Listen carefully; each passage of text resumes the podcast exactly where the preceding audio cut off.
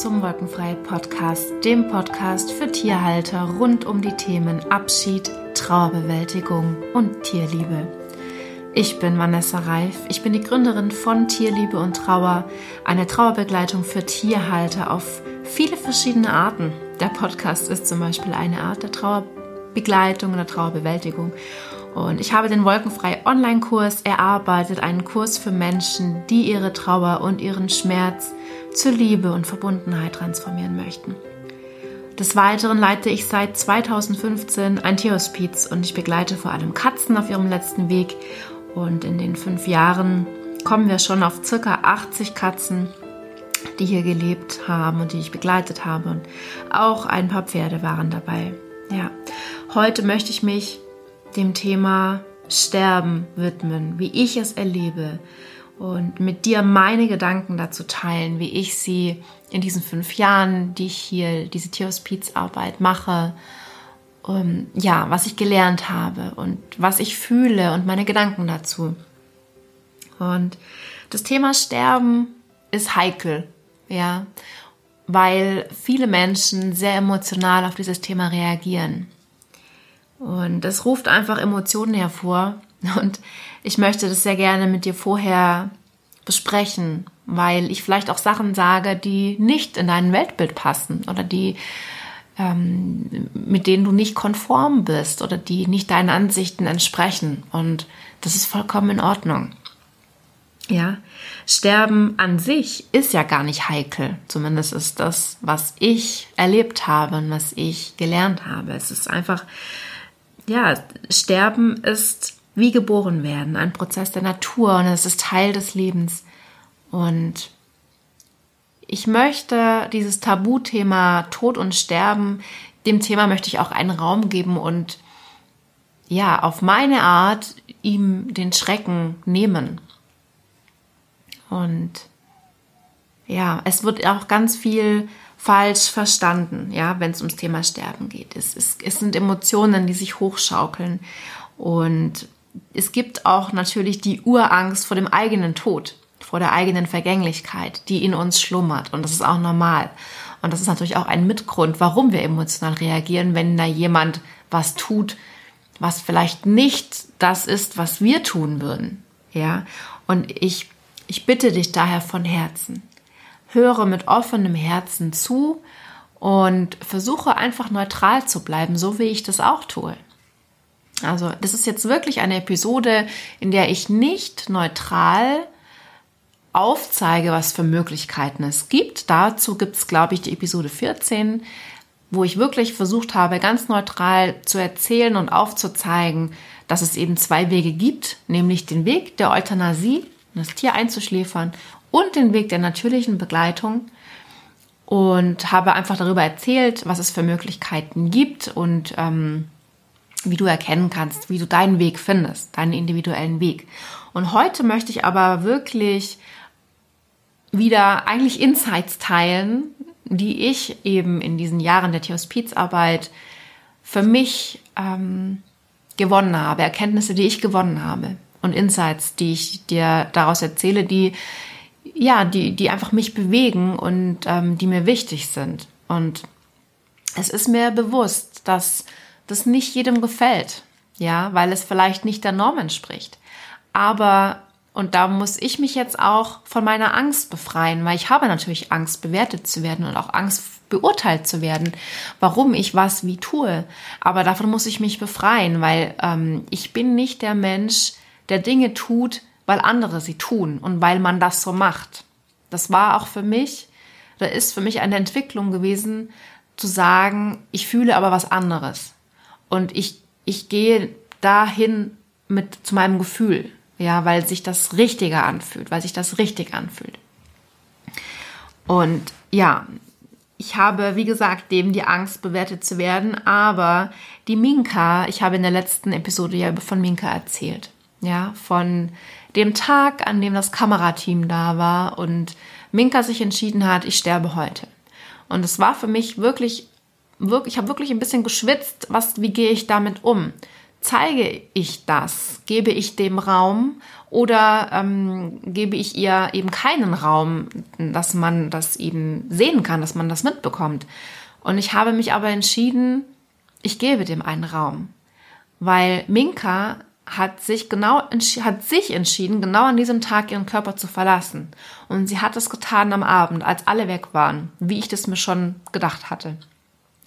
Und ich habe irgendwie das Gefühl, dass es ihre Aufgabe, ähm, Ärmel mal hochkrempeln.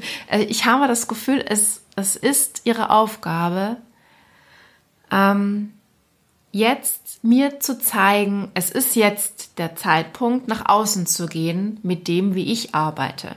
Ja? Und zu zeigen, was ich für Erkenntnisse hatte. Und auch andere, die ähnlich fühlen, zu bestärken und ihnen Mut zu machen. Und Menschen, die sehr abwehrend dem Thema Sterben ähm, entgegen, gegenüberstehen, Denkanstöße zu geben. Was ich nicht möchte, ganz, ganz wichtig, und ich glaube, ich muss es vielleicht immer wieder sagen, ich werde keinem sagen, was richtig und falsch ist. Ja, es geht jetzt hier um meine persönlichen Erfahrungen und meinen Weg mit den Tieren zu gehen und zu arbeiten. Und wenn du anderer Meinung bist und anderer Ansicht und das anders fühlst, dann ist es für mich vollkommen in Ordnung. Dann höre bitte neutral und sachlich zu und ähm, wenn Emotionen hochkommen, da sage ich aber nachher nochmal was, genau, da gehe ich nochmal drauf ein, dann schau hin, warum die hochkommen bei dir, ja?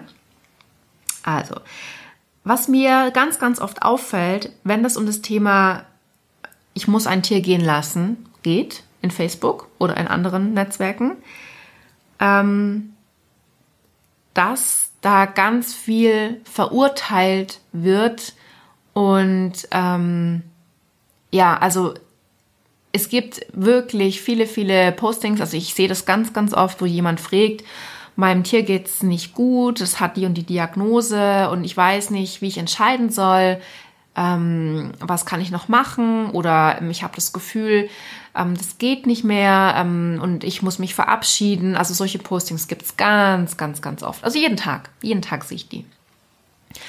Und ist ganz normal, weil natürlich wir unsicher sind, wenn ähm, das Tier wirklich auf seinem letzten Weg ist oder, oder krank an, an Entschuldigung, eine Krankheit hat, von der wir wissen, ähm, es könnte jetzt bald noch mehr Symptome zeigen, dann sind wir einfach unsicher. Es geht mir auch manchmal so.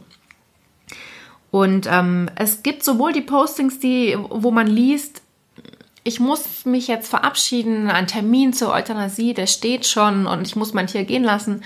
Und es gibt auch die Postings, ähm, wo drin steht, mein Tier es geht aufs Ende zu, aber ich, ich, ich, kann, ich kann es jetzt noch nicht gehen lassen. Ich, ich, ähm, ich möchte noch alles versuchen oder ich möchte einfach bei ihm noch sein und Zeit verbringen und ähm, ich, ich, ich möchte nicht euthanasieren. Also auch das gibt es.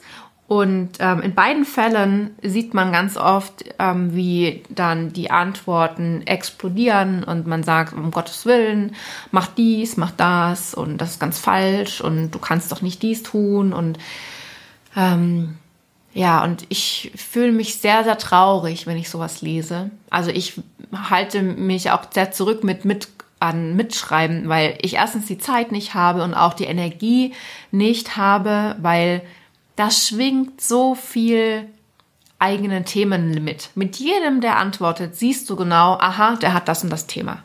Dem beschäftigt das und das. Was hilft ja dem Menschen, der Hilfe sucht, aber nicht. Ne? Ähm und es ist, es ist einfach, und das ist auch nicht neu, ein Konfliktpunkt, Euthanasie, ja oder nein. Es ist ein Streitpunkt, ja. Und ähm, es ist wirklich so, dass es schon hier seit Jahrhunderten auch ähm, jetzt, wenn wir kurz von den Tieren weggehen, im Humanbereich, bei den Menschen, es ist schon seit Jahrhunderten, kommt immer wieder die Diskussion zur Sterbehilfe auf. Ja, dann kommt sie wieder auf, dann flacht sie wieder ab, dann kommt sie wieder auf, dann verläuft sich das wieder. Aber schon, ich glaube, im 16. Jahrhundert hat man schon Aufzeichnungen gefunden, wie ähm, also zu Palliativmedizin. Und da gab es ja diese die medizinischen Möglichkeiten noch nicht, die wir heute haben. Das heißt, da standen Menschen mit schweren Erkrankungen wie Tumoren und keine Ahnung, was da alles gab, ja noch mal ganz anders da wie heute. Ähm, ja, also diese Diskussion, beende ich ein Leben, weil es nicht mehr lebenswert ist? Oder habe ich kein Recht dazu, die gibt es schon eh und je. Ja, die gibt es unter Ärzten, die gibt es beim Mensch im Humanbereich und ähm, die gibt es auch bei den Tieren. Ja, und ähm, es ist bei uns in unserer Gesellschaft so, ähm, dass wir gelernt haben oder dass es üblich ist und dass es normal ist, dass wir Tiere einschläfern ja, dass wir Tiere euthanasieren. Wenn sie an einem bestimmten Punkt ihres Lebens angekommen sind, wo sie alt und gebrechlich sind, wo sie ähm, Schmerzen vielleicht haben oder wo sie auch jung sind, aber eben Diagnosen bekommen, Erkrankungen haben, mit denen ein weiteres Leben nicht mehr lange ist oder vielleicht unter Schmerzen sein ähm, wird oder was auch immer. Also es gibt immer einen gewissen Punkt, wo man vom Tierarzt gesagt bekommt, da sollten Sie drüber nachdenken, eine Euthanasie in Erwägung zu ziehen. Na, diesen Punkt gibt's halt. Oder der Tierarzt sagt ganz klipp und klar, da kann man nichts mehr machen, da schläfern wir ein. Ne? Habe ich auch schon ganz oft erlebt. Und ähm, das ist eben normal. Ja, das ist normal. Das ist das, was wir kennen, womit unsere Kinder aufwachsen. Also meine nicht, ne? aber dazu komme ich ja später. Ähm, und das Lernen, dass wenn es an einen bestimmten Punkt kommt, wo man nichts mehr reparieren kann oder wo absehbar ist, das funktioniert nicht mehr, dann ähm, schläfern wir ein und euthanasieren wir. Mm. Und ja, es hat sich einfach in der Gesellschaft etabliert und ich glaube, das ist jetzt, also ich glaube, ich habe das irgendwo gelesen, aber ich habe es nicht perfekt recherchiert. Also ähm, wenn es jetzt irgendwie nicht stimmen sollte, ähm, ich sage jetzt einfach mal das, was ich im Hinterkopf hatte, was ich gelesen hatte. Eine die Euthanasie bei Tieren gibt's glaube ich, seit 65, 1965 oder irgendwie sowas in, die, in der Art. Habe ich irgendwo gelesen. Ich finde leider nicht mehr. Ähm, und es wurde zum Schutz von Tieren aus der Landwirtschaft eingeführt. Ähm, ja, weil natürlich vor ähm, 80 Jahren oder wie auch immer, vor einer, also letztes Jahrhundert wurden ja Tiere auch noch viel mit in den Alltag integriert, was die Arbeit anging. Ne? Und ähm, irgendwie so hat das mit dem Tier, Tiere euthanasieren angefangen. Aber wie gesagt, ich habe das jetzt nicht ähm, perfekt recherchiert. Ich ähm, vielleicht an einer anderen Stelle nochmal muss ich mir dann noch mal muss ich da noch mal reingehen. Aber jetzt an der Stelle, ähm, man hat dann da also die Grenzen, also man hat es aufgemacht ähm, und hat eben entschieden, zum Schutz der Tiere ähm, in der Landwirtschaft ähm, darf jetzt euthanasiert werden. Ja, weil die vielleicht stellenweise ausgebeutet wurden und weil die natürlich auch im Alter noch arbeiten mussten und, und, und da, ne, also du kannst dir vorstellen, dass man da beste Absichten hatte, Tiere zu schützen. Könnte ich mir jetzt vorstellen. Ich war nicht dabei, hm, aber so ist jetzt mal meine Annahme. Und dadurch wenn man einmal aufmacht, ja, dann ähm, werden die Grenzen immer weiter verschoben. Ja, und wir sind heute 2020 ähm, oder auch schon seit, seit mehreren, seit vielen Jahren an dem Punkt, wo eine Euthanasie in ganz, ganz, ganz vielen Fällen in Betracht gezogen wird. Ja, also auch wenn Babys, äh, Katzenbabys, Hundebabys auf die Welt kommen mit, mit Gendefekten, mit abnormalen Missbildungen oder was auch immer, dann ist es ein Grund einzuschläfern. Macht wird natürlich nicht immer gemacht. Es gibt ja auch genug Menschen, die ähm, leben auch mit solchen Tieren, weil die genauso liebenswert sind. Und ähm, ja, aber es wird eben gemacht. Und ähm, ja, es wird dann halt auch ganz oft von Leid gesprochen, was das Euthanasieren angeht. Weil Euthanasie ist ja die Begründung, dass wir Leid ersparen wollen. Ja, ein Tier soll nicht leiden. Und da sage ich dir was, da bin ich total der gleichen Meinung. Kein Tier soll leiden müssen. Natürlich nicht. Dann ist aber jetzt noch die Frage, was ist denn Leid? Ja? Und Leid ist das, was du für eine Bewertung dahin gibst. Ja? Das heißt, was für mich Leid ist, ist vielleicht nicht für dich Leid oder für meinen Tierarzt oder ähm, für den Nachbar oder für deinen Partner oder für deine Freundin. Jeder hat eine eigene Vorstellung von Leid. Und diese Bewertung, wie wir eben Leid bewerten und beurteilen, entsteht durch deine Vorerfahrungen, durch das, was du gelernt hast, schon als Kind. Ja? Und durch Erzählungen und Erfahrungen von anderen. Du hast vielleicht noch keine eigenen Erfahrungen gemacht mit dem Tod, mit dem Sterben, ähm, in der Familie oder äh, mit deinen Tieren. Ne? Du hast aber schon da gelesen und da gehört und ähm, hast äh, eben, ja, hast einfach da dir Wissen angeeignet, in Anführungszeichen, und was natürlich dann dazu beiträgt, wie du bewertest.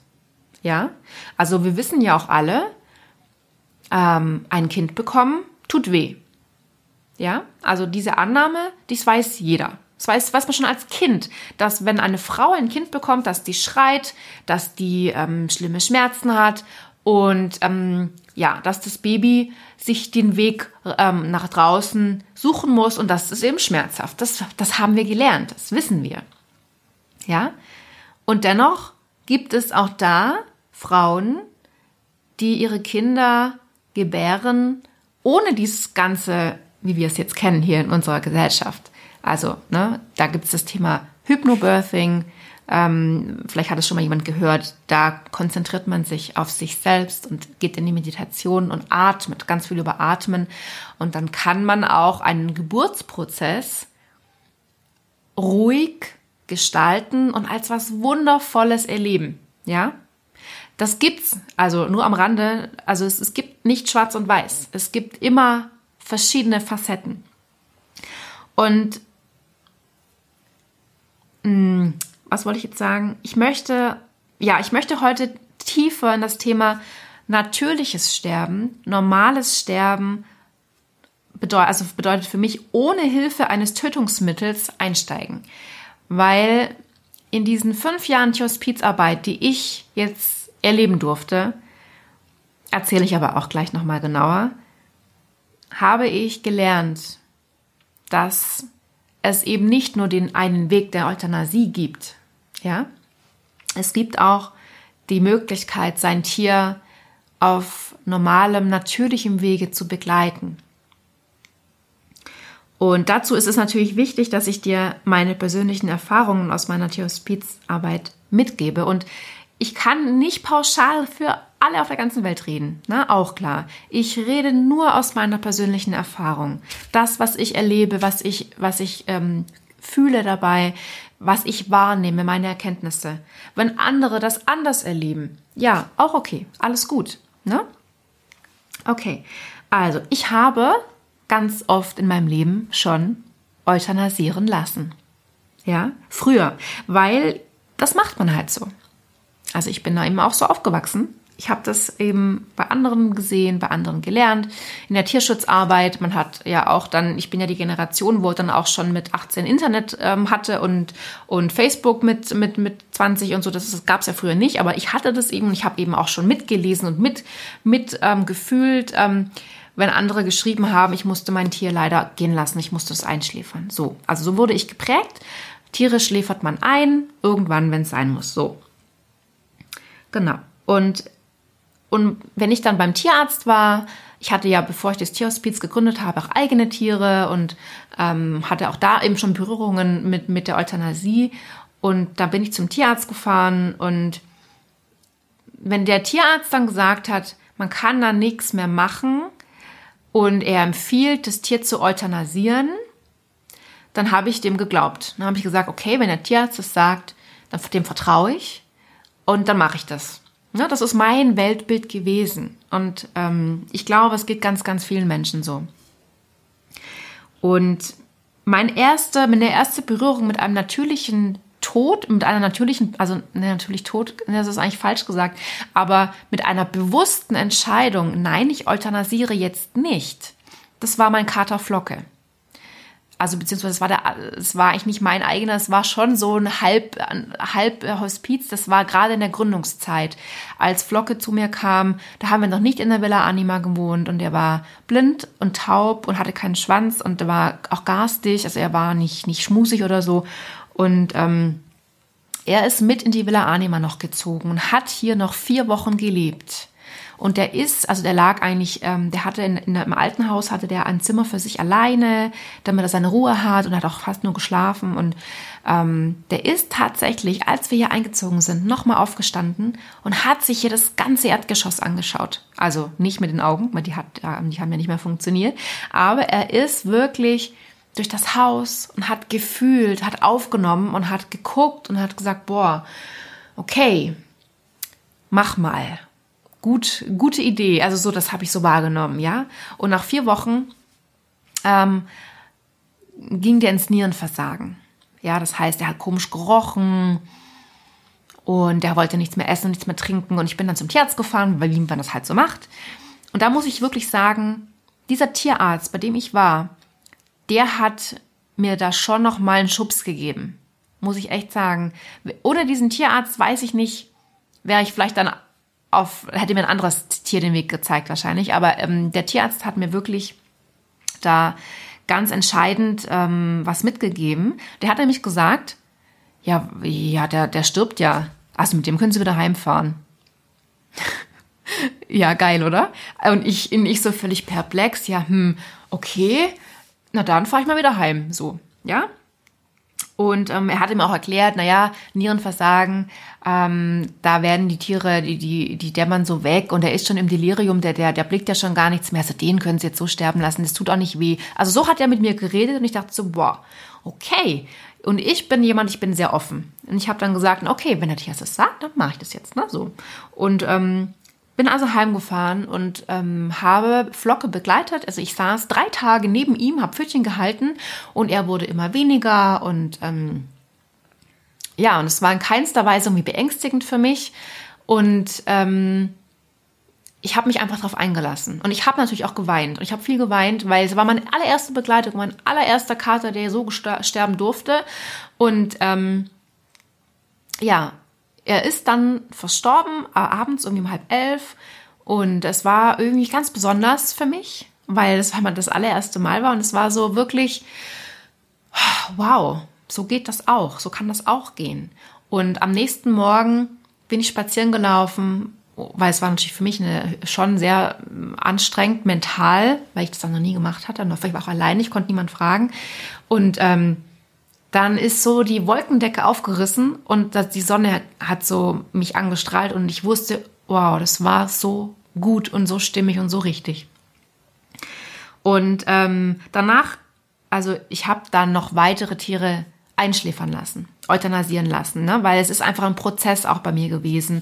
Ähm, es, es gab immer wieder Tiere, wo ich unsicher war und wo der Tierarzt gesagt, nee, wenn das und das passiert, dann bitte einschläfern. Und ähm, ich habe das dann auch gemacht und es hat sich dann immer falsch angefühlt. Ja, nachdem ich einmal mit Flocke dieses Erlebnis hatte, dieses sanfte Hinübergleiten ähm, und ich da dabei sein durfte und das war anstrengend, aber es war, hat sich so gut angefühlt, dass ich das mit ihm teilen konnte. Seitdem hat sich für mich keine Euthanasie mehr richtig angefühlt.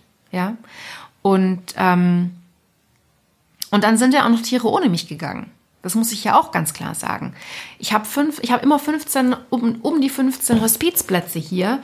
Und ähm, es ist auch wirklich so, dass manchmal Tiere unvorhergesehen einfach tot in ihrem Körbchen liegen. Das gibt es, ja, das hatte ich schon immer wieder. Und ähm, da möchte ich ganz, ganz kurz von Olli erzählen. Und Olli ähm, hatte ein Lymphom im Bauch, einen faustgroßen Tumor, der natürlich auch die Lunge etwas nach oben gedrückt hat. Und da war, wusste ich, okay, wenn Olli, wenn du nicht mehr frisst, dann rufe ich den Tierarzt an, dann kommt er nach Hause und dann wirst du eingeschläfert. Das war, das habe ich ihm auch dauernd gesagt. Ne? Also Olli, bitte, bitte, du sagst mir Bescheid, wenn du nicht mehr essen möchtest dann hole ich den Tierarzt. So, ne? Und das war einer der ersten Katzen, die ich hier hatte, 2015. Ja, und Olli hatte abends ganz, ganz viel gefressen. Mega viel. Und ich dachte, puh, okay, dann dauert das aber noch länger. Und am, am Morgen kam ich rein und der Olli lag in seinem Körbchen.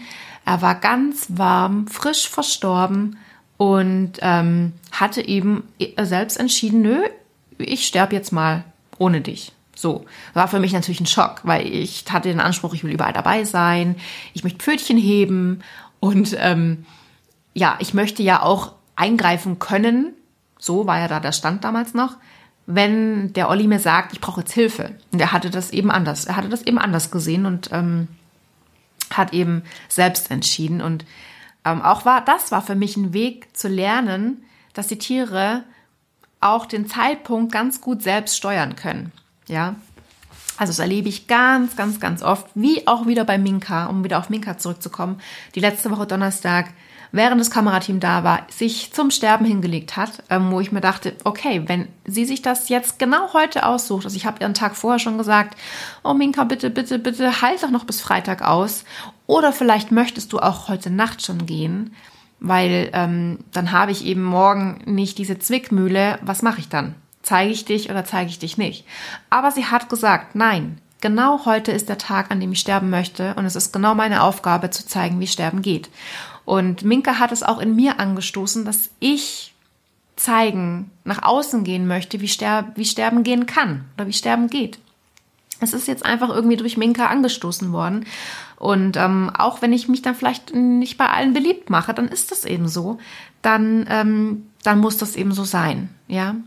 Und ich bin einen Prozess durchlaufen, einen inneren Entwicklungsprozess. Ich habe erkannt, dass der vorgegebene Weg, ja, eben dieses, wir müssen zum Tierarzt gehen und Tiere einschläfern und Tiere erlösen von Leid, das jeder anders interpretiert, dass das nicht der richtige Weg ist ja, oder nicht der einzige Weg. Ja, ich, ich kann ja nicht sagen, was richtig und falsch ist. Es muss jeder für sich selbst entscheiden.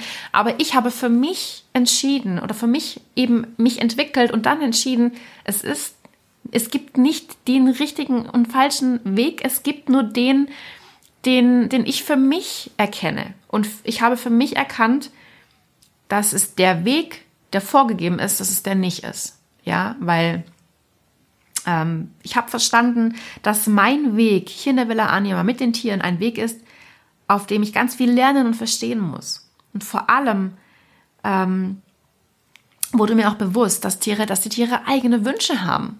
Ja, je mehr ich neutraler sein kann, und das kann ich natürlich, weil hier kommen ja Tiere zu mir, die sind nur ein paar Wochen da. Zu denen habe ich gar nicht die emotionale Bindung, die ähm, ich jetzt zu einem zu meinem Hund Teddy habe, den ich seit acht Jahren habe, oder zu meinem zu meinem Forest, der sieben Jahre bei mir war, oder zu Mimi, ja, mein Hund, der 2019 verstorben ist, die hatte ich ja, die hatte ich auch acht Jahre und du, du hast vielleicht ein Tier schon 15 Jahre an deiner Seite. Das ist doch was ganz anderes, wie wenn ich Tiere aufnehme und weiß, die kommen, um ihnen eine letzte schöne Zeit zu verbringen. Und ähm, ich kann noch mal ganz anders neutral hingucken und draufschauen, und spüre nochmal ganz anders, was wollen die eigentlich. Und ähm, es ist wirklich schwieriger, weil man emotional die emotionale Brille auf hat. Ja, den Vergleich habe ich ja. Und sie senden Signale und die sagen Bescheid, aber man muss zuhören.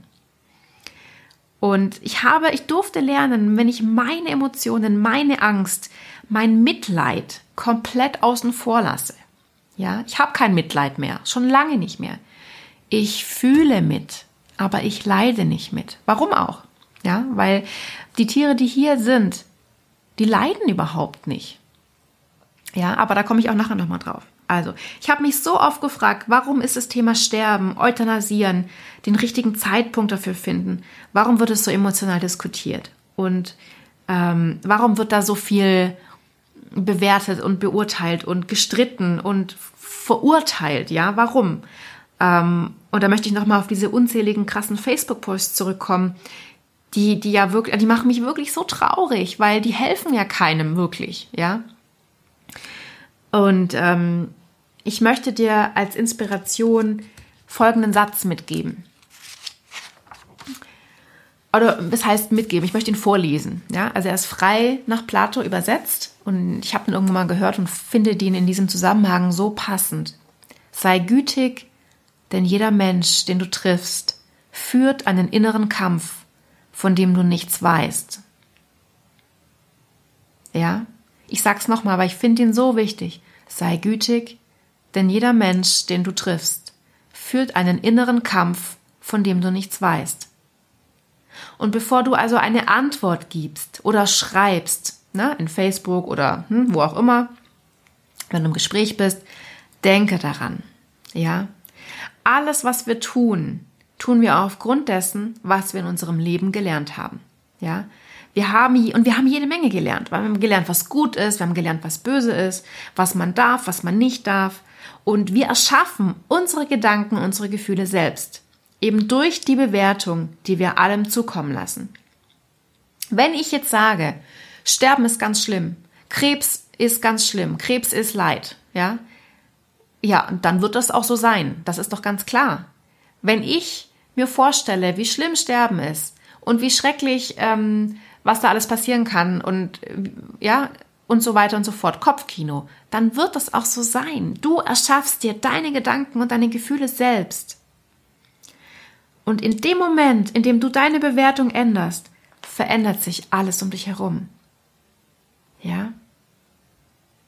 Für mich ist Sterben und Tod, das ist überhaupt nicht negativ belegt. Okay, ich habe aber auch keine schlechten Erfahrungen gemacht. Ich habe noch keinen Menschen verloren, der irgendwie einen Todeskampf hatte oder nicht sterben wollte. Ne? Ich, ich habe das noch nicht erlebt. Mein Opa ist gestorben. Und ich wusste, dass er auf dem letzten Weg ist und es war in Ordnung so. Ähm, sein Leben war einfach zu Ende gelebt und ich habe jetzt keine schlechten Erfahrungen gemacht. Die Erfahrungen, die ich gemacht habe, die waren okay. Und vor allem war ich da auch schon relativ weit mit meiner, mit meiner Entwicklung und mit meiner Perspektive, dass ich das so sehen konnte.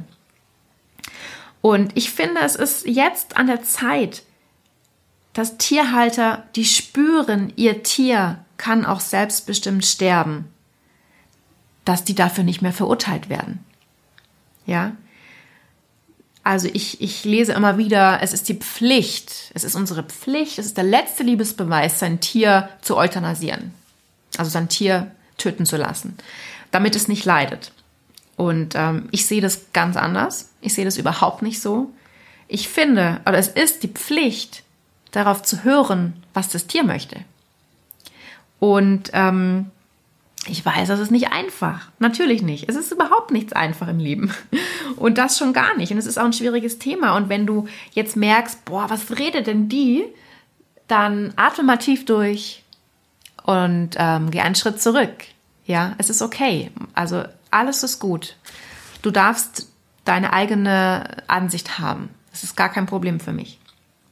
Und dennoch möchte ich alle ermutigen, die in sich spüren, ich habe so eine Verbindung zu meinem Tier und ich spüre, diese Euthanasie ist nicht unser Weg, weil mein Tier das nicht möchte. Das ist, dann möchte, das ist, das ist, für die Leute möchte ich natürlich die Ermutigung aussprechen. Seid damit doch nicht alleine. Es gibt eine, es gibt im Humanbereich eine Hospizbewegung, ja, wo man alles tut, um die letzte Lebensphase eines Menschen so angenehm wie möglich zu machen, und es gibt so viel, was man tun kann, dann lasst uns doch bitte eine Hospizbewegung für Tiere auch ins Leben rufen. Ja? Und ähm, das muss ja nicht jeder gut finden, das ist doch in Ordnung. Gar kein Problem. Jeder darf machen, was er möchte und denken, was er möchte. Und eine Geburt bewerten wir als was ganz Wunderbares. Geburtswehen sind zwar schmerzhaft, das wissen wir ja alle, wie vorhin schon gesagt, aber die sind ja ganz schnell vergessen, wenn der neue Erdenbürger erstmal da ist. Ja? Und das ist meine persönliche Sichtweise aus fünf Jahren Hospizarbeit mit Tieren. Sterben ist wie geboren werden. Ja? Nur eben in die andere Welt. Unsere Körper, also die Körper der Tiere bereiten sich darauf vor. Und das ist halt mal mehr, mal weniger zu sehen. Und wenn ein Tier nicht mehr fressen möchte und nicht mehr trinken möchte, dann, weil die Organe sich vorbereiten, ihren Dienst einzustellen. Und wenn Tiere unruhig werden, aufstehen, hinlegen, aufstehen, hinlegen, ähm, ja, das sind alles normale Abläufe, die zu einem Sterbeprozess dazugehören. Und genau wie unter einem Geburtsprozess viele Dinge immer gleich ablaufen, ist es auch im Sterbeprozess so, dass es eigentlich immer gleich ist und natürlich doch individuell. Und auch kranke junge Tiere durchlaufen diesen Prozess und wenn wir nicht eingreifen natürlich, ja, und es ist aber meistens ganz, ganz selten, dass wir bei jungen Tieren, die irgendwie doch eine schwere Diagnose bekommen, ähm, dass wir da natürlich auch alles versuchen, um die am Leben zu halten, weil wir nicht akzeptieren wollen, und das ging mir ja genau gleich mit meinem Robin, Episode 13, wenn du reinhören möchtest, ähm, wir möchten ja, also da zu akzeptieren, dass man nichts mehr machen kann, ist ganz, ganz schwierig. Ja, kann ich so nachfühlen.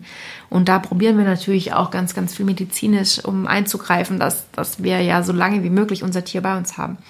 Aber auch wenn wir nicht eingreifen, durchlaufen eben auch junge kranke Tiere diesen Prozess. Und ähm, was wollte ich jetzt sagen?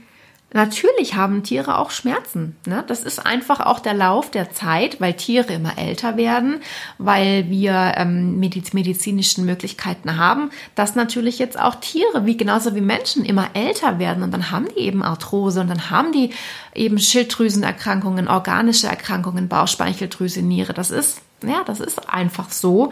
Und das heißt ja nicht, wenn wir natürlich begleiten, dass wir da dann zuschauen, wie Tiere Schmerzen haben, um Gottes Willen.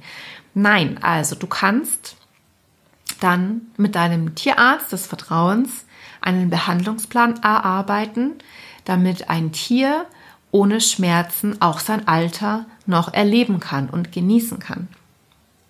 Oder auch mit einem Tierheilpraktiker. Ne? Also ich arbeite sowohl mit unserer Tierärztin als auch mit unserer Tierheilpraktikerin und wir gucken, was passt besser. Da gehe ich nach meinem Bauchgefühl.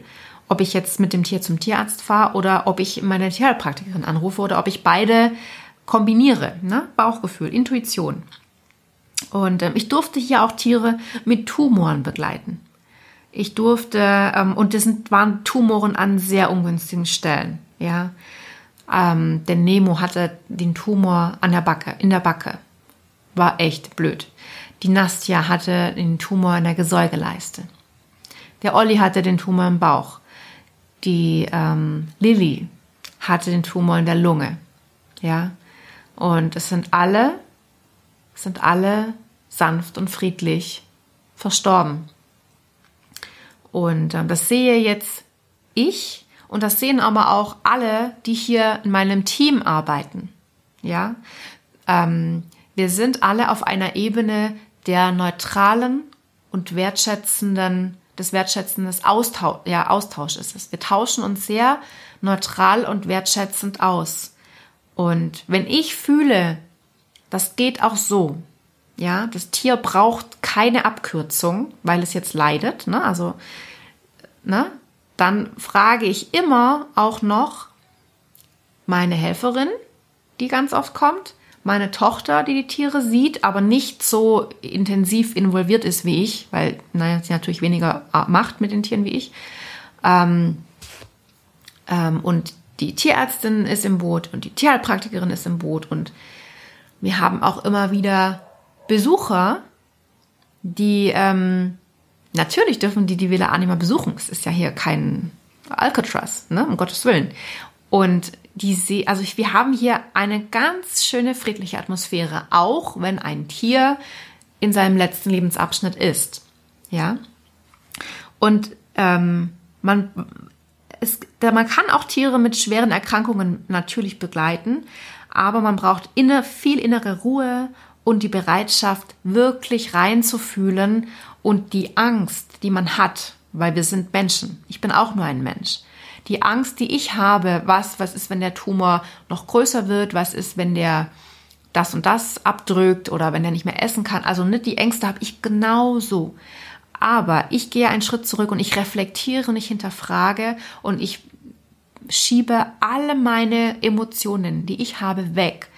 Weil sonst kann ich nicht fühlen oder sehen, sehen und fühlen, was das Tier sagt. Und wenn wir aber hingucken, ja, und alle Emotionen weglassen, dann können wir wirklich wahrnehmen, was das Tier braucht. Und es ist immer so, wenn ich anfänglich, anfänglich denke, oh, das muss jetzt aber schlimm sein und das muss bestimmt wehtun und dann zurückgehe und fühle, bewusst atme und fühle, dann kriege ich immer die Botschaft, alles ist gut. Ja? Also, ich erzähle aus meiner Arbeit. Wenn andere das eben anders sehen und machen, dann ähm, ist es okay. Dann kann ich dazu nichts sagen. Ich kann nur von meiner Arbeit sprechen von meinen, von meinen Erkenntnissen, von meinen Empfindungen. Und wenn du sehr mit deinem Tier verbunden bist und es über alles liebst, dann ist das natürlich schwierig. Das weiß ich. Ja, ich habe ja nicht nur Schützlinge hier, die liebe ich übrigens alle sehr, aber es ist natürlich kein Vergleich zu Tieren, die einfach zu dir kommen und dein Leben mit dir teilen über viele Jahre, ist ja logisch. Und die habe ich ja auch. Ja? Und ich durfte in den letzten drei Jahren drei sehr, sehr über alles geliebte Tiere musste ich gehen lassen. Ja, weil der, ihr Leben zu Ende war. Und ähm, es, es ist einfach schwierig. Natürlich ist es schwierig. Und ich habe einfach, es ist bei meinen Schützlingen in der Villa Anima leichter für mich, neutral zu sehen und zu fühlen wie bei meinen eigenen Tieren. Deswegen weiß ich, vor was für Herausforderungen du stehst, wenn du dein Tier, wenn dein Tier im, in seinem Lebensende steht. Ich weiß die Ängste, ich kenne das alles. Ich verstehe das. Und ich verstehe wirklich auch die Menschen, die so emotional reagieren, ja, weil, weil auch die vielleicht schon Sachen erlebt haben und Dinge, Situationen erlebt haben, die für sie ganz schwierig zu verarbeiten waren. Und dann geht man einfach schwieriger mit einem oder, oder anders mit dem Thema um. Ist doch ganz logisch. Aber wenn ich weiß, ja, es ist eine, eine immense mentale Herausforderung, ein Tier zu begleiten auf natürlichem Weg. Weil man ja auch gar nicht weiß, wie geht das eigentlich, weil wir sehen das ja hier in der Gesellschaft nicht. Ne? Wir, es ist ja auch so, dass unsere Großeltern, Eltern, wenn die mal auf ihrem letzten Weg sind, dann sind die ja in einem Heim. Ja, wir kriegen dann nicht mehr wie früher, die, es wird nicht mehr zu Hause gestorben. Das heißt, es ist alles so nicht mehr präsent. Wir wissen gar nicht mehr, wie das geht. Und auch wenn wir natürlich begleiten, können wir ganz viel machen. Es ist nicht so, dass man nichts macht, ja. Du kannst Schmerzen lindern mit Schulmedizin und mit Homöopathie. Du kannst mit Blütenessenzen arbeiten. Ja, du kannst bei Tieren, man kann mit Tierkommunikation arbeiten. Man kann mit Energiearbeit ganz viel machen. Ja, man kann, ähm, also mit Aurasoma arbeiten wir zum Beispiel. Eine Helferin ist, ähm, macht Emotion Code. Also es sind ganz viele Sachen, die man machen kann. Und auch wenn du sagst, um Gottes Willen, das bringt ja gar nichts, es schadet aber auch nicht. Und warum sich nicht auf Dinge einlassen, die man einfach nicht kennt? Wenn es doch nicht schadet, dann kann man es doch machen, dann kann man es doch ausprobieren. Man kann also bei Menschen zum Beispiel mit Aromatherapie ganz viel machen. Ja, bei Katzen muss man da sehr aufpassen, aber beim Menschen kann man das ganz gut machen. Auch mit Hunden oder mit Pferden kann man mit, auch mit, mit Düften kann man ähm, Gefühlszustände auch stabilisieren oder ändern. Und ähm, da braucht man aber natürlich auch eine Anleitung, damit man das richtig macht. Also es gibt ganz, ganz viele Dinge, die man tun kann und auch einfach nur da sein da tun wir auch was, aber es kommt uns halt immer so vor, als würden wir nichts tun, wenn man nur da sitzt. Na, wir haben immer das Bedürfnis, was zu tun und das geht auch mir so. Und ähm, dieses Dasein ist heißt auch aushalten. Ja, es ist eine mentale Herausforderung. Man muss auch die Sterbephasen aushalten. Und das ist immer, das ist meine Erfahrung hier bei mir, für mich eigentlich anstrengender wie für das Tier, was im Sterben liegt. Ja, weil Tiere gehen ja eh mit dem Sterben ganz anders um wie Menschen. Die lassen sich einfach drauf ein. Für die ist es Natur. Instinktiv ähm, geben die sich dem hin. Ja, und ähm, die sind gar nicht ja in diesem Thema, oh Gott, oh Gott, was passiert denn dann, wenn das passiert? Und die haben ja kein Kopfkino. Und ähm, dieses Aushalten des Begleiters, ne, das, was ich tragen muss, das ist auch genau das, was uns übrigens die Euthanasie abnimmt dass wir unsere Tiere im Sterbeprozess sehen ähm, und dass wir die, dass wir den Tieren, dass wir die Tiere durch den Sterbeprozess durchgehen lassen. Das nimmt die Euthanasie ab. Und ähm, ja, das, das, das, das sehe ich eben ganz oft und erlebe ich ganz oft. Und das wird mir auch oft erzählt. Ja, und das nehme ich so wahr, dass eine Euthanasie auch, und das, das möchte ich jetzt nicht sagen, um zu provozieren, nein, um Gottes Willen. Aber es ist, wenn wir von Erlösen sprechen, dann die Erlö ganz, ganz oft die Erlösung des Tierhalters, weil er dieses Sterben, diesen Sterbeprozess nicht halten kann, weil er nicht halten kann, was da passiert. Und weil natürlich die ganzen Ängste hochkommen, wie Verlustangst, die Angst vor der eigenen Sterblichkeit, ähm, die Angst, ähm, die Angst, diese ganzen Gefühle, diesen emotionalen Ausnahmezustand, der ja das mit sich bringt, auszuhalten. Ja. Also es ist ein ganz schwieriges Thema und ich hoffe, du hörst immer noch neutral zu. Ja. Versuche das nicht zu bewerten.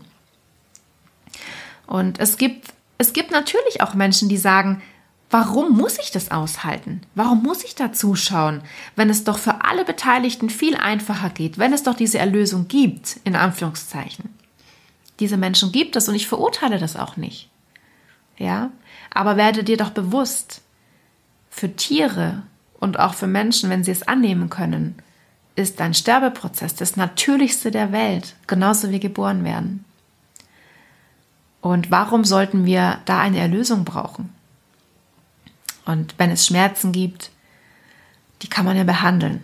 Ja, natürlich ist es ähm, auch nicht angenehm manchmal zu sterben, weil man eben Prozesse durchläuft, weil man, weil man seinen Körper abstreift. Und ähm, das ist wie bei einer Geburt. Das gehört einfach dazu. Und ja, ich möchte wirklich nichts bewerten auch. Ich verurteile überhaupt nie irgendwas. Wenn du der Meinung bist, es ist dein Weg und du möchtest dein Tier dann, wenn es soweit ist, euthanasieren lassen, dann ist es, dann ist es so. Ja. Und genauso wie du eben das dann so entscheidest, so möchte ich eben aus meiner Erfahrung erzählen und aus meiner, wie ich eben entscheide, wie ich dazu gekommen bin zu entscheiden, dass ich eben nicht entscheide, weil das Tier selbst entscheiden kann. Und ich hoffe, dass du, auch wenn du jetzt vielleicht emotional aufgewühlt bist, weil ich vielleicht Sachen sage, die, die nicht in dein Weltbild passen, dass du das trotzdem wertschätzend und neutral annehmen kannst und sagen kannst, interessant, wie du das siehst, aber ich sehe das anders. Und so geht sachlicher Austausch. Und das würde ich mir auch für die vielen Facebook-Gruppen und für die ganzen Postings wünschen. Ja, weil das ist das, was weiterbringt. Sachlicher Austausch kann zur Weiterentwicklung führen. Ja, und das ist doch das, was wir wollen, oder? Also und nicht sich gegenseitig beschimpfen, weil du anderer Meinung bist oder anderer Ansicht. Okay. Also, wie schon gesagt, erinnere dich doch mal an diesen schönen Spruch von Plato, den ich vorhin vorgelesen habe. Wir wissen ja nicht, was der andere erlebt hat. Ja, ich weiß nicht, welche Erfahrungen du mit dem Tod gemacht hast, mit dem Sterben. Ich weiß nicht, welche Verletzungen in dir noch geheilt werden dürfen. Ich weiß nicht, welche Ängste in dir sind. Ich weiß das alles nicht und ich kann die Sichtweise und die Absichten von anderen total akzeptieren und annehmen. Ja, ich kann nicht sagen, was richtig oder falsch ist. Das liegt gar nicht in meiner Macht. Das möchte ich auch nicht. Und da möchte ich auch noch mal was ganz Wichtiges sagen. Auch Tierärzte sind nur Menschen. Tierärzte haben genauso ihre Erfahrungen mit dem Leben, mit dem Tod, mit dem Sterben.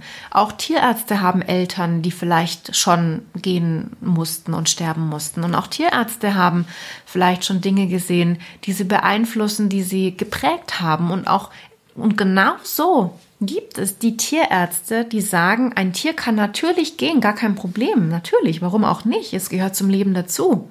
Ja? Und genauso gibt es die Tierärzte, die sagen, wir sind verpflichtet, ein Tier von seinem Leid zu erlösen, was auch immer Leid ist, weil die eben ihre eigene Interpretation von Leid haben. Ja, das möchte ich auch dir mitgeben, wenn du im Gespräch mit deinem Tierarzt bist. Tierärzte sind für mich schon lange keine Götter mehr in Weiß, sondern Tierärzte sind für mich wichtige Personen zum Austauschen, ähm, natürlich haben die Fachwissen, das ich nicht habe, und das brauche ich natürlich dann auch in gewisser Weise, natürlich. Und ähm, ich schätze auch die Meinung und die Ansicht und die Empfehlungen meiner Tierärztin. Natürlich, mit höchstem Respekt. Und dennoch ähm, ist es mir sehr wichtig, dass mein Tierarzt, meine Tierärztin mein Bauchgefühl auch schätzt ja, dass, dass, die, dass die einfach wissen, ah, die hat ähm, einfach auch Erfahrungswerte und ein Bauchgefühl und sie kennt das Tier ja besser wie der, wie der die Tier, also ich kenne das Tier besser wie der Tierarzt. Ne? Das heißt, Ich wünsche mir einen respektvollen Austausch. Und ich weiß, es gibt solche und solche Tierärzte. Also auch das ist ganz wichtig, mir in dieser Episode zu sagen. Achte da auch mal darauf, wenn du mit deinem Tierarzt im Gespräch bist. Uh, ein schwieriges Thema. Und ich bin noch gar nicht fertig und ich habe schon so viel geredet. Oh Mann. Okay. Also, du kannst, nur du kannst in dir spüren, was dein Weg ist. Ja. Und ähm, ich möchte mit dem, was ich erzähle und mit meinen Erfahrungen und Erkenntnissen dir Denkanstöße geben, dass du darüber nachdenkst. Ja. Und wenn du noch tiefer einsteigen möchtest, kannst du auch die zwei Episoden anhören. Nummer 12 intuitiv wahrnehmen, was dein Tier braucht. Und die Nummer 14, wie du am Lebensende deines Tieres ähm, eben entscheiden kannst für dich.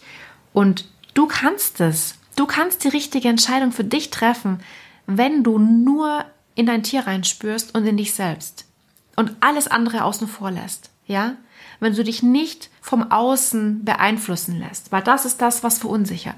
Und wenn du Bescheid weißt, was passiert. Ne? Und ähm, ja, das ist eben das, was mir wichtig ist. Ich möchte Impulse geben. Und es ist vollkommen in Ordnung, wenn du das anders siehst.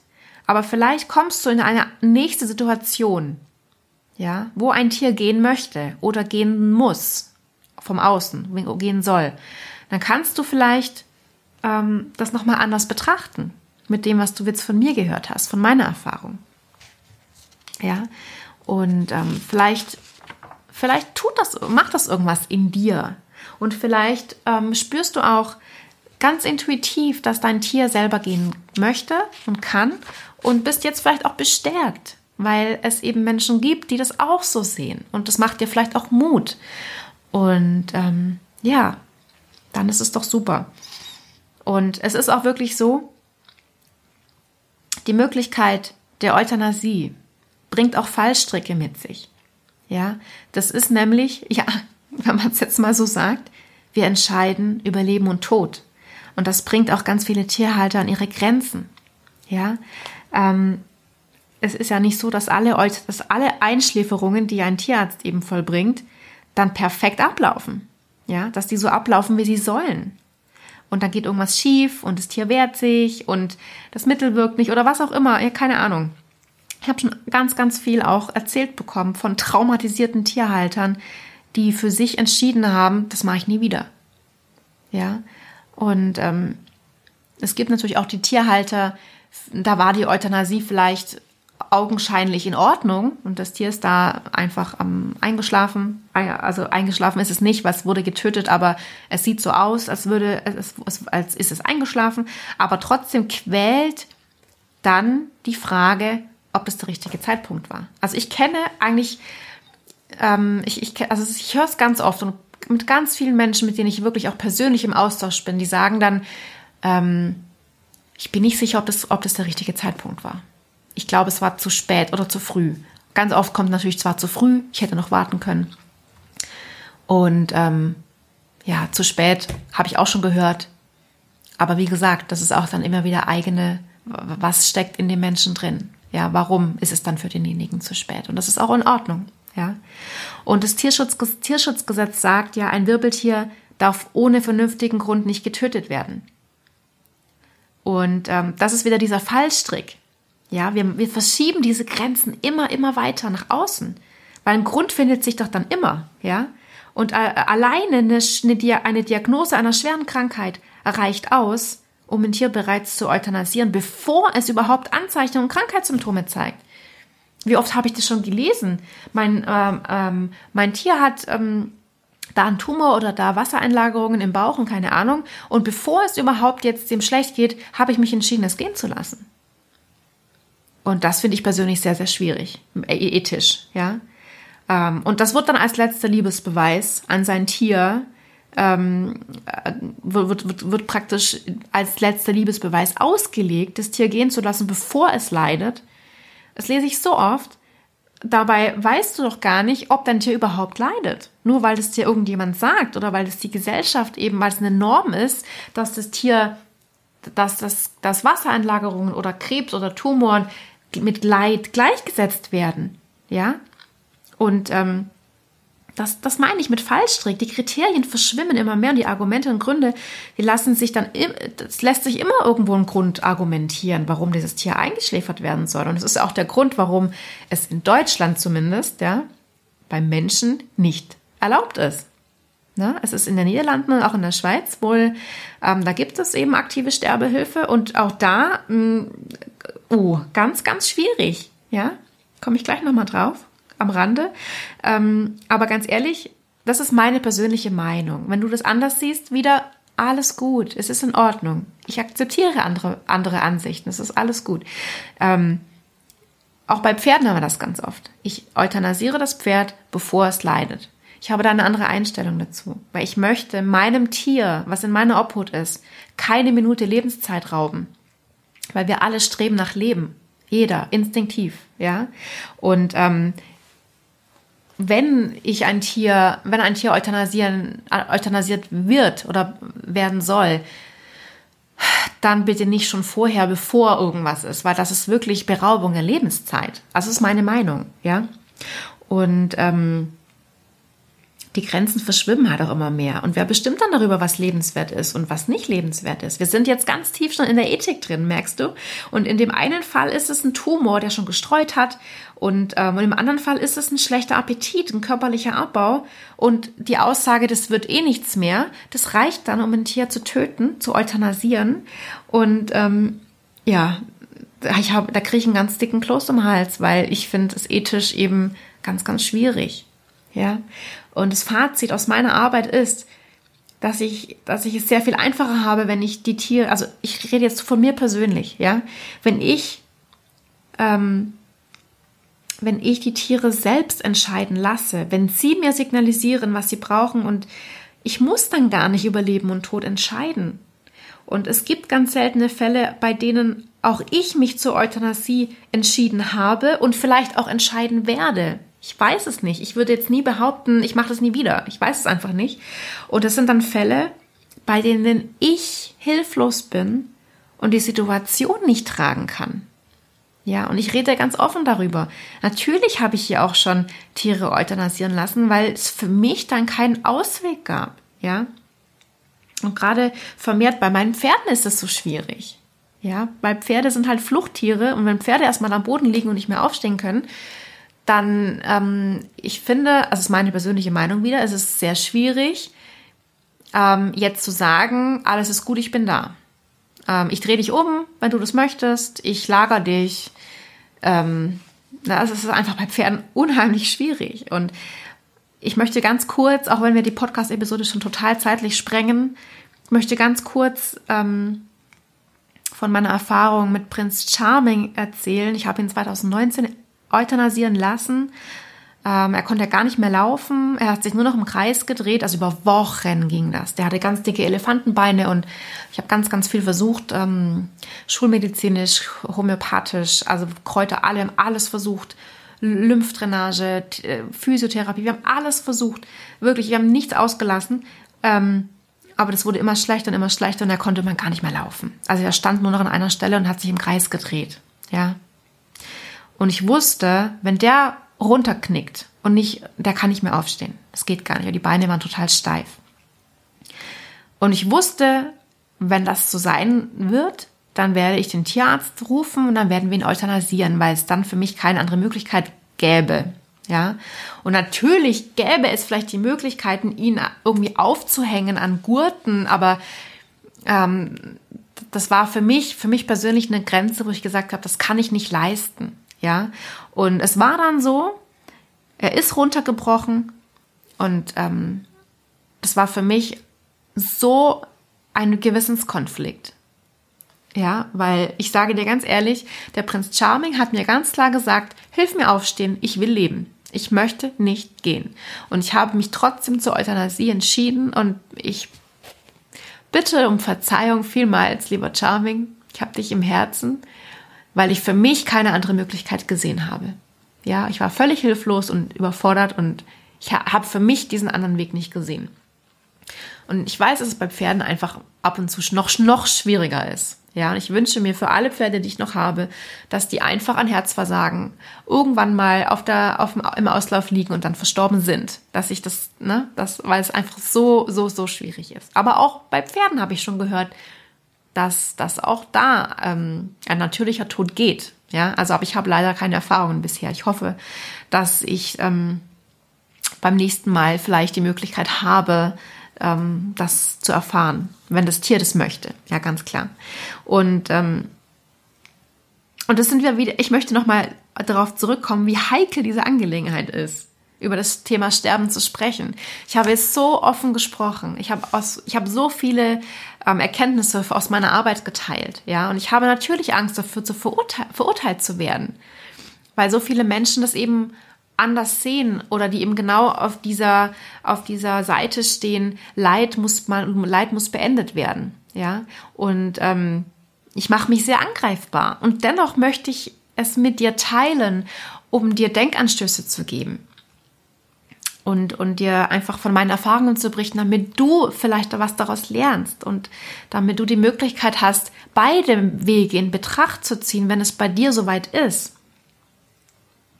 Hast du dich schon mal je mit der Ethik für das Leben beschäftigt?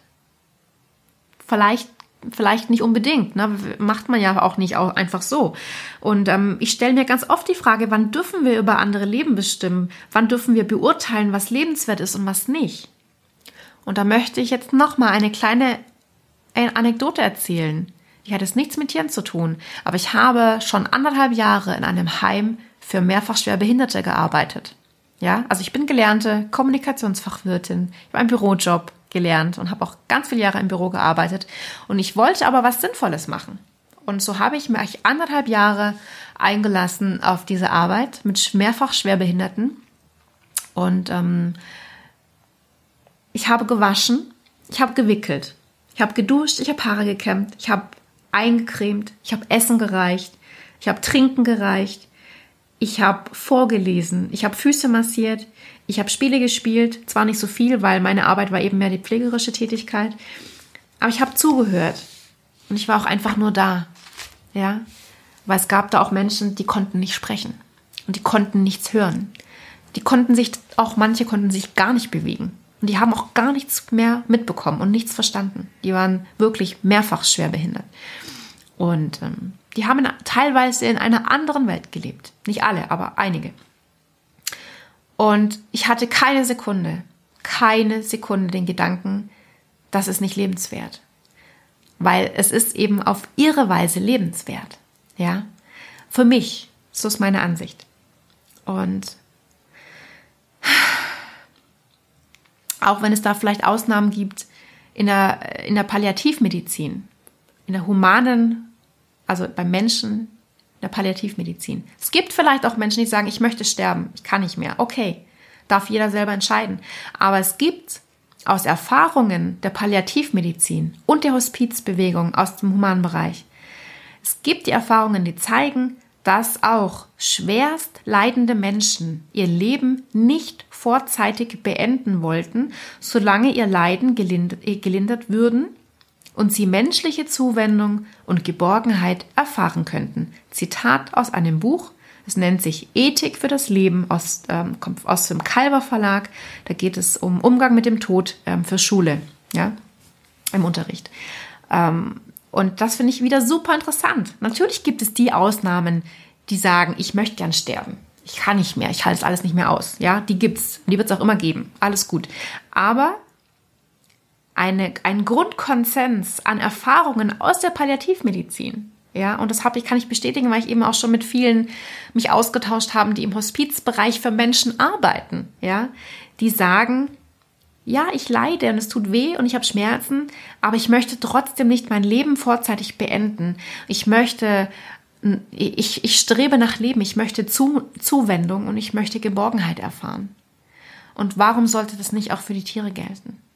Ja, warum sprechen wir denen ab, das noch zu erfahren? Warum, warum müssen wir das Leid in Anführungszeichen vorzeitig beenden? Und ähm, ich bleibe vielleicht auch mal ganz kurz nochmal bei den Menschen. Ich habe ja vorhin schon gesagt, ähm, ich möchte nochmal darauf zurückkommen. Die aktive Sterbehilfe ist in Deutschland verboten. Ja, in der Schweiz und in den Niederlanden ist das, da, sind, da ist irgendwas erlaubt, aber ich weiß zu wenig darüber, ähm, dass ich da jetzt groß ähm, ausholen könnte. Möchte ich auch gar nicht. Ich bin aber über einen Artikel gestolpert, der ist ähm, ähm, aus vom Mai irgendwo her. Den kann ich auch gerne verlinken, wenn den jemand lesen möchte. Ähm, und da ging es um ein Urteil ähm, um ein, ein, Verfassungsurteil, irgendwas. Ähm, eine demente Frau in den Niederlanden wurde auf Wunsch ihres Mannes getötet, obwohl sie äußerte, sie möchte das nicht. Ja, und sie hat das Beruhigungsmittel in den Tee bekommen und wurde dann äh, auch noch festgehalten, als sie das gemerkt hat, dass da was, dass da was vor sich geht und hat sich gewehrt und wurde dann noch festgehalten, bis sie gestorben ist. Und da frage ich mich, hey, das sind wieder ganz krasse Fallstricke der erlaubten Euthanasie. Ja, die Frau hat vielleicht irgendwann mal gesagt, na ja, ähm, vielleicht, wenn ich dann mal so weit bin und dann doch nicht mehr möchte, dann, ähm, da, dann ist es okay. Aber ähm, dann hat sie sich umentschieden und dann wurde sie gegen ihren Willen getötet. Das ist doch krass. Also da kriege ich wieder echt einen Kloß im Hals, wenn ich das lese. Und ähm, ja, schaut mal, es wurde ein dementer Mensch getötet, der nicht mehr genau weiß, was er eigentlich wollte und, und er hat dann Nein gesagt und es wurde dann gegen seinen Willen gemacht. Das ist doch echt irgendwie, oh, ist echt krass. Und jetzt frage ich, frage ich mich und ich frage dich, darf ein dementes Tier getötet werden, weil es die Toilette nicht mehr findet und weil es nachts laut ruft? Ja, und es ist anstrengend. Und ja, das weiß ich, weil ich habe ja per permanent solche Tiere. Ja, das ist anstrengend. Und ja, ich weiß, dass es an die Nerven geht. An die Nerven und an die Nieren, weil es eine mentale Herausforderung, eine mentale Belastung ist. Ja, aber dürfen wir dann, ist es Leid und dürfen wir das dann beenden? Und wir alle streben nach Leben. Ja, das liegt in unserer Natur, ob Mensch oder Tier. Wir streben nach Leben bis zum letzten Atemzug, der uns geschenkt wird. Ja, bis auf die wenigen Ausnahmen, die gibt's halt, okay. Und du sagst vielleicht, es gibt Menschen, die leiden so sehr, die wollen unbedingt sterben. Oder du hast vielleicht die Oma, die Tante, die wen auch immer erlebt, der eben nicht schön gestorben ist. Und ich denke mir eben, ja, vielleicht sind da auch medizinische Hintergründe, weil eben, wenn man in den Sterbeprozess eingreift, dann kann der Körper ja gar nicht in Frieden gehen. Ne? Das ist zum, zum einen das Thema. Und zum anderen wenn es ein Wunsch eines reflektierenden Menschen ist, ähm, der, der sagt, ich möchte gern sterben, weil ähm, ich halte die Schmerzen nicht mehr aus, dann ist es doch sein Recht, das zu äußern. Das ist doch vollkommen in Ordnung. Und ja, Tiere denken nicht nach. Die denken nicht nach, was morgen passiert, die denken nicht nach, was gestern passiert, die denken nicht darüber nach, wen sie zurücklassen. Die leben im Jetzt. Die nehmen den Tod und das Sterben ganz anders wahr wie wir Menschen. Die haben keine Angst vor dem Tod, die haben kein Kopfkino. Und auch ich habe keine Angst mehr vor dem Tod und vor dem Sterben. Ja, ich habe so viel, ich habe so viele Tiere hier sterben sehen und ähm, die sind so friedlich und sanft gegangen. Die wurden in eine andere Welt geboren und ähm, warum sollte ich Angst vor dem Sterben haben, nachdem ich so viele Tiere friedlich sterben habe sehen? Ja, und ja,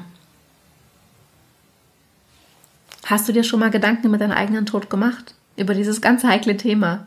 Was es ja eigentlich gar nicht ist, wenn man den Mut hat, sich damit auseinanderzusetzen. Ja. Und ich glaube, es, das ist auch ein Grund, warum wir euthanasieren, warum wir Tiere euthanasieren, weil wir selber dann eben uns nicht mit dem Thema Sterben auseinandersetzen müssen.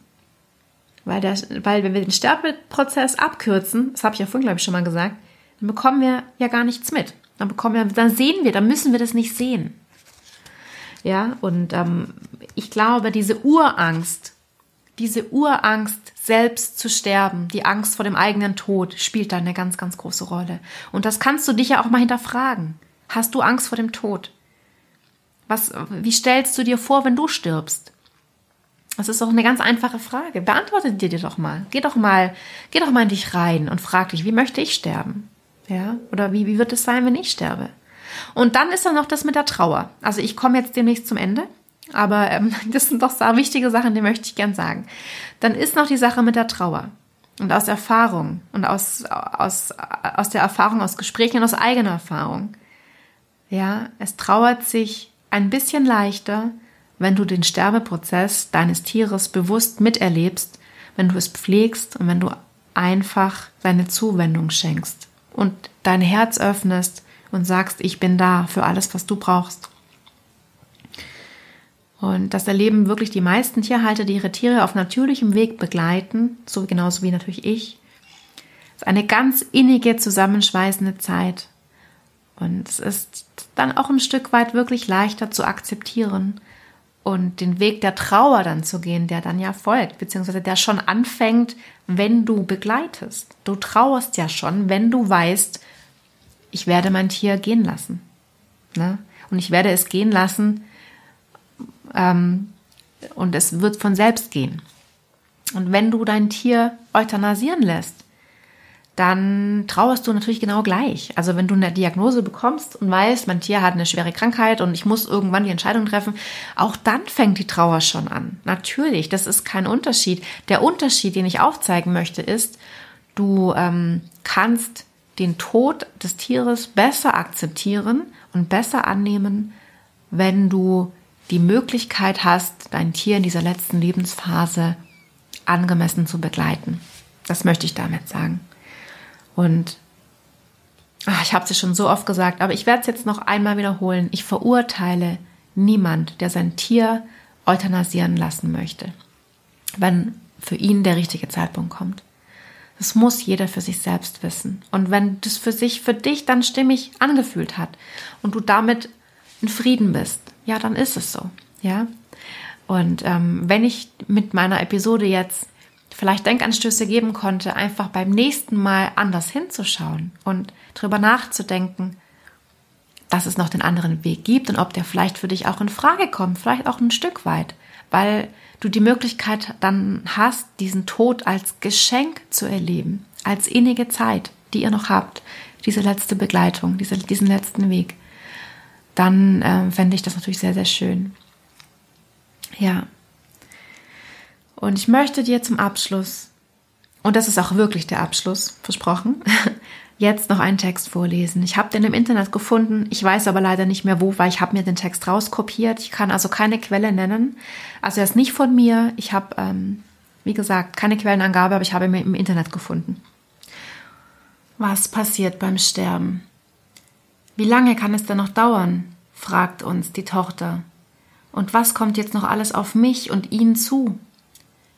Der Vater hatte schon tagelang nicht mehr gegessen. Arme und Beine waren immer dünner geworden und auch das Gesicht war ganz schmalwangig. Schmerzen habe er keine, hatte er der Tochter gesagt, aber er wurde immer stiller, wollte kaum noch reden. Die Augen schauten eher in die Ferne, und dann war der Blick wieder eher nach innen gerichtet. Behutsam haben wir der Tochter erklärt, dass ihr Vater nun in der präfinalen Phase sei, die Stunden, aber auch Tage dauern könne und sie auch auf die körperlichen Veränderungen und möglichen Reaktionen des Vaters vorbereitet. Ein immer stärker nachlassendes Bewusstsein und eine getrübte Wahrnehmung, die nachlassende Durchblutung, so dass Arme und Beine marmoriert wirken, Kälte der Hände, Arme und Beine, geflockter und dunkler Urin aufgrund nachlassender Nierenfunktion, flacher, schneller Puls, röchelnder und rasselnder Atem, mögliche Schnappatmung, Aussetzen der Atmung, Aussetzen des Herzschlags. Aber wie soll ich das aushalten? fragt sie. Weil sie ihn lieben und das, was jetzt geschieht, Teil des Lebens ihres Vaters ist. Und sie bleibt da, lässt sich von uns zeigen, wie die Mundhöhle befeuchtet wird, hilft mit, ihn behutsam zu waschen und verbringt Stunden an seinem Bett, ihre Hand unter die seine geschoben. Als er nach zweieinhalb Tagen stirbt, hat sie die dichteste Zeit ihres Lebens mit ihm verbracht. Und sie fährt heim in dem Gefühl, ihm alles gegeben zu haben, was er brauchte. Monate später sehen wir sie bei der Gedenkfeier wieder. Es ist schwer, dass er nicht mehr da ist, sagt sie, aber was ich mit ihm teilen durfte, war unendlich gut für uns beide. Puh. Ja, ich wünsche mir von Herzen, dass du, wenn du diese Podcast-Episode gehört hast und eine andere Sichtweise hast, dennoch mit meinen Worten umgehen kannst und sie einfach neutral annehmen kannst und ja, vielleicht auch einfach schauen kannst, warum du emotional reagierst und was dich triggert und hinterfrage dich selbst und reflektiere. Ja, und ähm, ich würde mich sehr freuen, wenn der ein oder andere dieses innere Gefühl hat, dass auch ein natürlicher Weg ähm, für sein Tier ähm, ja vielleicht möglich ist und das in Betracht zieht, dann würde ich mich sehr freuen, wenn ich dir damit Mut gemacht habe mit meinen Erfahrungen und ja, würde mich natürlich sehr, sehr freuen, wenn es immer mehr Leute, mehr Tierhalter werden, die ihren Mut ähm, auch nach außen zeigen, ja, und ähm, sich nicht verstecken damit aus Angst davor verurteilt zu werden. Und ich werde nächste Woche noch intensiv mal in das Thema reingehen. Und zwar habe ich einen Gast eingeladen und ähm, eine Expertin auf dem Gebiet der natürlichen Sterbebegleitung für Tiere und habe ihr ganz viele Fragen gestellt. Und ähm, ja, vielleicht möchtest du auch nächste Woche noch mal reinhören und dich weiter mit diesem Thema auseinandersetzen. Und wenn du möchtest und es du einfach jetzt merkst, du wünschst dir Unterstützung, weil dein Tier äh, vielleicht äh, bald einen Abschied vor sich ähm, hat und du einfach unsicher bist und du nicht weißt, was du tun sollst und wie du entscheiden sollst und was richtig und was falsch ist, dann habe ich für dich auf meiner Webseite die Impulsfragenliste. Ja, es ist einfach eine Entscheidungshilfe, die dir aber nicht sagt, was du tun sollst, sondern die einfach wie, äh, ja, wie schon gesagt, die, die, die, die dir mit Fragen, mit Impulsfragen helfen soll, deine eigene Antwort zu finden. Und ähm, ganz viel Feedback habe ich zu dieser Liste. Und ähm, ja, jeder, der diese Liste bisher sich geholt hat und sie auch bearbeitet hat und die Fragen sich selbst beantwortet hat, der hat mir praktisch Feedback gegeben, dass die Fragen unheimlich viel herausholen, ja, und dass die jetzt ganz viel ruhiger sind wie vorher. Und das ähm, ist natürlich auch Sinn der Sache, dass du einfach mit einem, dass du mit innerer Ruhe und Klarheit weitergehen kannst, um für dein Tier die beste Entscheidung zu treffen. Ich bedanke mich von ganzem Herzen fürs Zuhören und fühle dich umarmt und verstanden. Deine Vanessa.